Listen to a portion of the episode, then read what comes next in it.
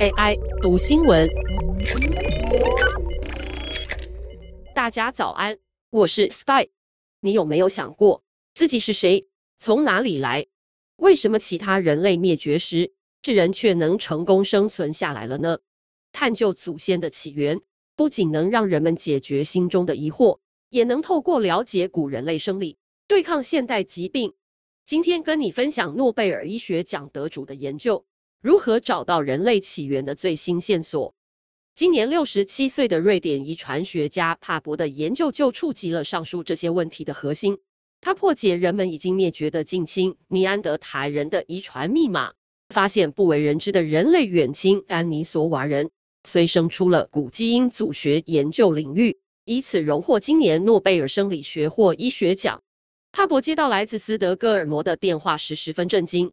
他在新闻发布会上对媒体说：“一开始还以为这是研究团队中的同事精心策划的恶作剧。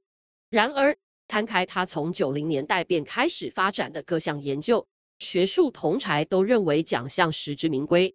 早期古代 DNA 研究领域尚不成熟，一直深受现代人类污染的困扰，像是帕博承认。”早期从埃及木乃伊遗骸中发现的 DNA，很可能根本就是他自己的。当时学界一致认为，要排除数万年微生物影响以及其他污染干扰来对一块历史骨头做研究，是近乎不可能的任务。但帕博的实验室在一九九零年代开发出新技术，成功克服了污染的限制，那便是基因定序。伦敦古基因组学家斯卡伦德回忆道。当他开始工作时，甚至不确定能否使用古代人类的 DNA。但是在帕博的领导下，有了一种新方法，让污染不再是主要问题。二零一零年，帕博团队运用这项新技术，推出关于尼安德塔人基因的重要研究。这些遗传分析发现，尼安德塔人与智人曾经交配繁殖，而现在欧洲、亚洲血统的人类。基因组中有百分之一到百分之四可追溯至尼安德塔人。此外，帕博的团队也在二零零八年发现一块位于西伯利亚南部洞穴四万年前的人类手指骨头。透过他们的 DNA 定序技术得知，这块骨头既不是智人，也不是尼安德塔人的，从而发现一个新的人种——丹尼索瓦人。当时生活在亚洲的古代智人也与这个群体交配。因此，在当今数十亿人的基因组中，也可以找到丹尼索瓦人的 DNA。分析尼安德塔人、丹尼索瓦人与其他古人类的 DNA，看似遥远又无畏，却对于现代医学具有重要意义。虽然在现代人的基因组里，古人类的 DNA 占比很小，但根据科学期刊《Nature》所述，生活在青藏高原的人们可以感谢丹尼索瓦人与适应高海拔有关的基因突变。现代人的各种疾病，像是精神分裂或新冠肺炎，都可以从这些素材探究对症下药的方法。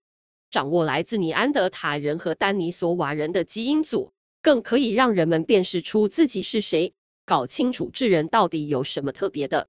研究人员发现，智人有一种与大脑里更大的神经元生长有关的基因，是尼安德塔人和丹尼索瓦人所没有的。和帕博一同在德国马克斯普朗克进化人类学研究所的一位古基因组学家克劳斯表示：“人们从未这么靠近，是什么让人类成为人类的答案？透过这些开创性的研究，帕博建立了一个全新的科学学科——古基因组学。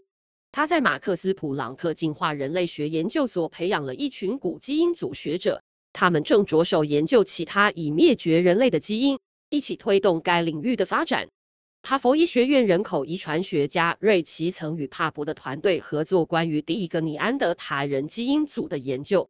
他深深被帕博的新研究技术震撼，并受到他的启发，成立了自己的古代 DNA 实验室。帕博对古代 DNA 领域的影响如此广大深远，以至于很难想象，如果没有他，这个领域还会不会出现。斯卡伦德评论帕博，他就是这个领域的教父。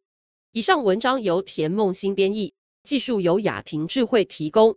快速的生活节奏是不是常常让你没有喘息的机会？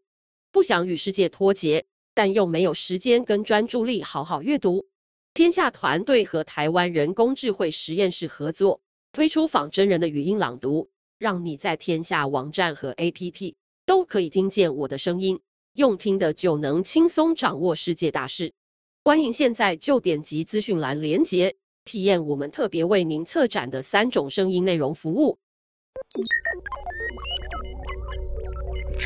Thank you.